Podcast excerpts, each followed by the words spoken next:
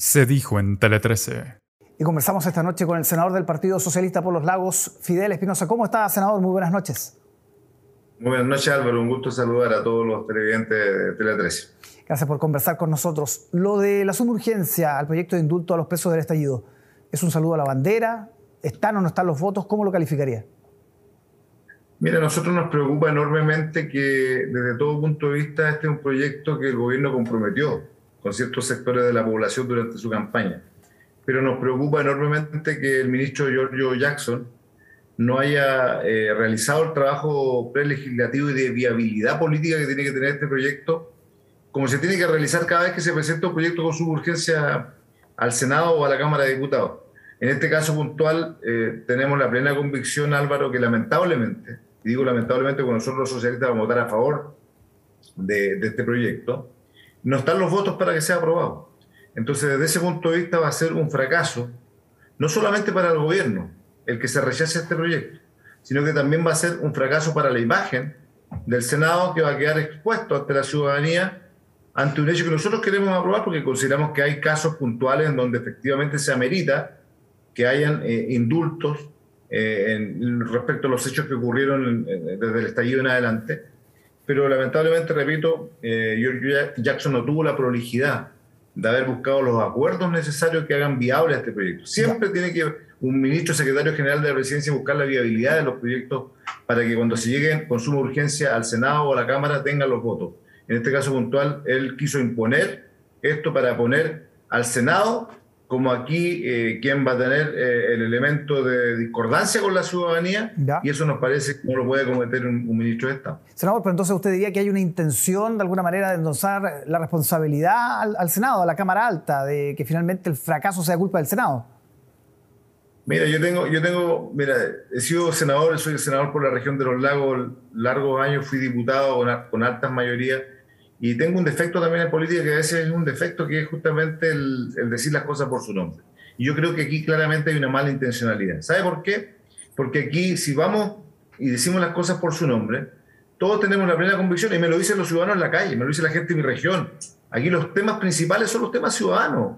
A la suma urgencia pongámosle a los proyectos que hoy día están afectando a los chilenos y chilenas, que tienen que ver con la alza sostenida que han tenido los productos, en donde hoy día ya ir al supermercado cuesta tres o cuatro veces lo que costaba hace ocho meses atrás, donde los temas ciudadanos tienen que ver con el alza de la parafina, de los combustibles, la benzina, que ya en nuestra región supera los mil pesos, en, el resto del país en cifras similares.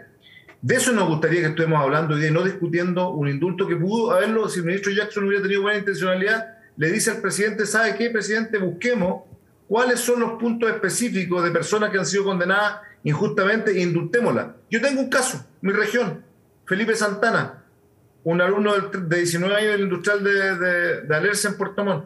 Siete años de condena, Álvaro, por haber sido partícipe, no estoy justificándolo, de un delito, que fue quemar una banca en la Catedral de Puerto Montt. Pero usted cree que eso es conducente, ¿no cierto?, a hacer justicia cuando vemos que en Chile los delincuentes de cuello y corbata han salido libres hasta con clases de ética. Yo ahí estoy de acuerdo con el indulto, pero no todos los indultos, porque también hubo gente que destruyó todo. Sí, Que rompió, ¿no es cierto?, eh, la propiedad pública y privada de manera descabellada, que no tuvo contemplaciones de quemar iglesias, de quemar supermercados, de saquearlo. Yo no estoy de acuerdo con ese tipo de indulto pero sí con aquellas personas que están condenadas injustamente y que sí merecen ser indultadas. Senador, ¿y por qué personaliza eh, la crítica en el ministro Jackson? ¿Por qué, esta es una decisión de gobierno también, evidentemente él la ejecuta, pero ¿por qué lo personaliza en él? Bueno, no, yo, yo jamás voy a personificar o personalizar en alguien una crítica política, pero él es el encargado de las relaciones del gobierno, en este caso, con los legisladores. El ministro secretario general de la presidencia siempre, no solo ahora, en cualquier gobierno es quien tiene que lidiar para llegar a ciertos acuerdos necesarios. Aquí no. Aquí no se trata de imposiciones. Eh, yo quiero decirle, Álvaro, con mucha franqueza, la suma urgencia son un instrumento que tienen los, perdón, los, gobernantes para poder discutir un proyecto de inmediato. Esto es lo que hicieron ahora. Sin tener los votos, porque para ganar un, para ganar una ley se requiere tener 26 votos en el Senado. Sin tener los votos nos imponen esta ley que al final va a terminar el día de mañana rechazada, porque ya la derecha dijo que no iba a votar ninguno de sus 25 eh, senadores a favor de este proyecto.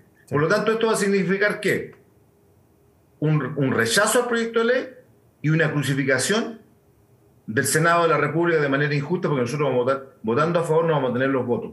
Entonces, el ministro tendría que haber contemplado que él tenía que haber conseguido los votos necesarios para aquello. Por lo tanto, yo quiero hoy día en este sentido señalar con mucha franqueza, esto no es algo personal con el ministro en absoluto. Yo él lo considero una persona inteligente, capaz, pero en sus 10, 12 días que lleva de ministro, tiene que entender de que ya no es diputado, es ministro de Estado que tiene que dialogar. Como diputado podía alegar, podía levantar la bandera por el cuarto, por el tercer retiro, como lo hizo muchas veces. Pero hoy día él tiene que llegar a acuerdo con el, con el Parlamento para que saquemos adelante la ley, porque yo quiero que al gobierno del presidente Boric le vaya bien. Sí, a propósito. Porque si le va bien al gobierno del presidente Boric, le va a ir bien a Chile. Sí, Pero no así, de esta forma, creo que de esta manera de imponer proyectos de este tipo, de esta forma, no es el mecanismo más adecuado. Senador, a propósito de retiros, eh, ¿usted apoyaría un quinto retiro? Le, escuché en algún lado. Eh, eso aunque enrede al gobierno, porque sabemos que el gobierno no quiere que, haya un quinto retiro. ¿Usted lo, apoyaría de todas maneras? Pero lamentablemente, si ustedes han sido testigos, lo dijeron recién en la noticia, el, gobierno ya está enredado porque sus propios parlamentarios de la Cámara de Diputados votaron a favor de la admisibilidad de este proyecto. Entonces, no, no vengamos. Yo sido súper consecuente y como socialista siempre voy a ser consecuente, porque yo llegué al Senado por la voluntad popular de miles de personas del mundo rural, de las poblaciones de mi, región de los lagos, que me llevaron allí para defender sus derechos. Y hoy día la gente está sufriendo. Los alzas de los precios que han sido brutales, servicios básicos que le están consumiendo sus sueldos día a día. Por lo tanto, yo voy a votar. Si llega este proyecto, yo lo digo sinceramente, voy a votarlo a favor. Porque creo yo que todavía el gobierno, que ya lleva ¿no un par de semanas, no ha puesto sobre la mesa una oferta de, elementos que logren paliar esta crisis que está viviendo los hogares de Chile. Desde ese punto de vista, yo sí voy a votar, porque lo dije cuando fue el cuarto retiro que se rechazó en el Senado, recuerda usted en plena campaña. Yo lo dije, esta es la última vez que voto a favor de un retiro, porque yo vi en carne propia, en los lugares que visitaba, cómo la gente ocupó de buena manera su retiro. No lo malgastó, no lo mal utilizó, como lo dijo al principio el gobierno del presidente Piñera cuando defendió a la AFP. La gente utilizó bien su dinero en los retiros, mejoró sus viviendas, Incluso pagó operaciones para mejorar su calidad de vida en el ámbito de la salud. Hizo tantas cosas positivamente. La gente no despilfarró su dinero. Por lo tanto, yo creo que hoy día un último retiro va a ser un aliciente, o mejor dicho, un alivio económico para las familias que con esta pandemia lo están pasando mal, muy mal, y que también con empresarios que han lucrado con esta pandemia y han, y han hecho que los precios de los productos, de la comida, de los artefactos, de los materiales, estén subiendo en un 30, en un 40% en nuestras regiones de más Australia. Senador, nos queda un minuto. Le quiero preguntar por la polémica por el nombramiento de algunos embajadores. Eh, Paula Narváez en la ONU, Bárbara Figueroa en Argentina. Ha habido cuestionamientos severos por parte de la oposición. ¿Usted defiende esos nombramientos o, le genera alguna duda? No, yo defiendo, yo defiendo que el presidente Boric, él ganó la elección. Y ha sido el presidente con más votos en toda la historia de Chile. Eso nadie lo puede negar. Por lo tanto, yo defiendo que haya nombrado a Paula Narváez, una gran mujer, socialista, haya nombrado a Bárbara Figueroa, líder de los trabajadores, yo en eso no tengo ninguna discrepancia. Yo escuchaba a Patricio Navio hoy día cómo criticaba en las redes sociales de una manera incluso violenta hacia el género de la mujer a Bárbara eh, por su nombramiento en Argentina. Eso no corresponde. Pero sí critico que, por ejemplo, en el caso de Estados Unidos, se haya negado el nombramiento de un socialista simbólico como Juan Pablo Letelier, que estaba prácticamente casi confirmado para dicho nombramiento. Las redes sociales le dijeron al gobierno otra cosa y se, farrearon la posibilidad de haber podido nombrar a un gran embajador, ¿no es cierto?, simbólico, porque allí le mataron a su padre, se lo asesinaron en Estados Unidos. Hubiera sido emblemático, hubiera sido Chile una noticia mundial. Y están poniendo, tengo entendido, ojalá yo me equivoque, al señor Valdés, que trabajó en el gobierno de Piñera incluso. Eso no lo entiendo, de repente de las nuevas generaciones que están hoy día gobernando. Es, muy sensible.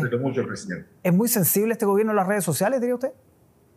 Este es un gobierno que al parecer tiene en la moneda una televisión para ver los Twitter, para ver el Instagram y para ver todas las redes sociales y, y dependiendo cómo está el calor de las redes sociales se toman ciertas decisiones. Eso a mí no me gusta porque yo creo que lo que hay que hacer es salir a regiones y ver lo que están pensando la gente de nuestra zona norte con la migración ilegal, lo que está pasando en el sur con los temas de conectividad, los graves problemas que tenemos, lo que está pasando en el centro con la falta del agua, miles de problemas que tenemos.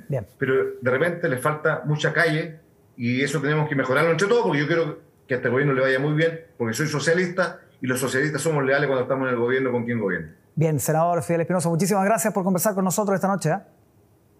Muchas gracias a usted, Álvaro. Buenas noches.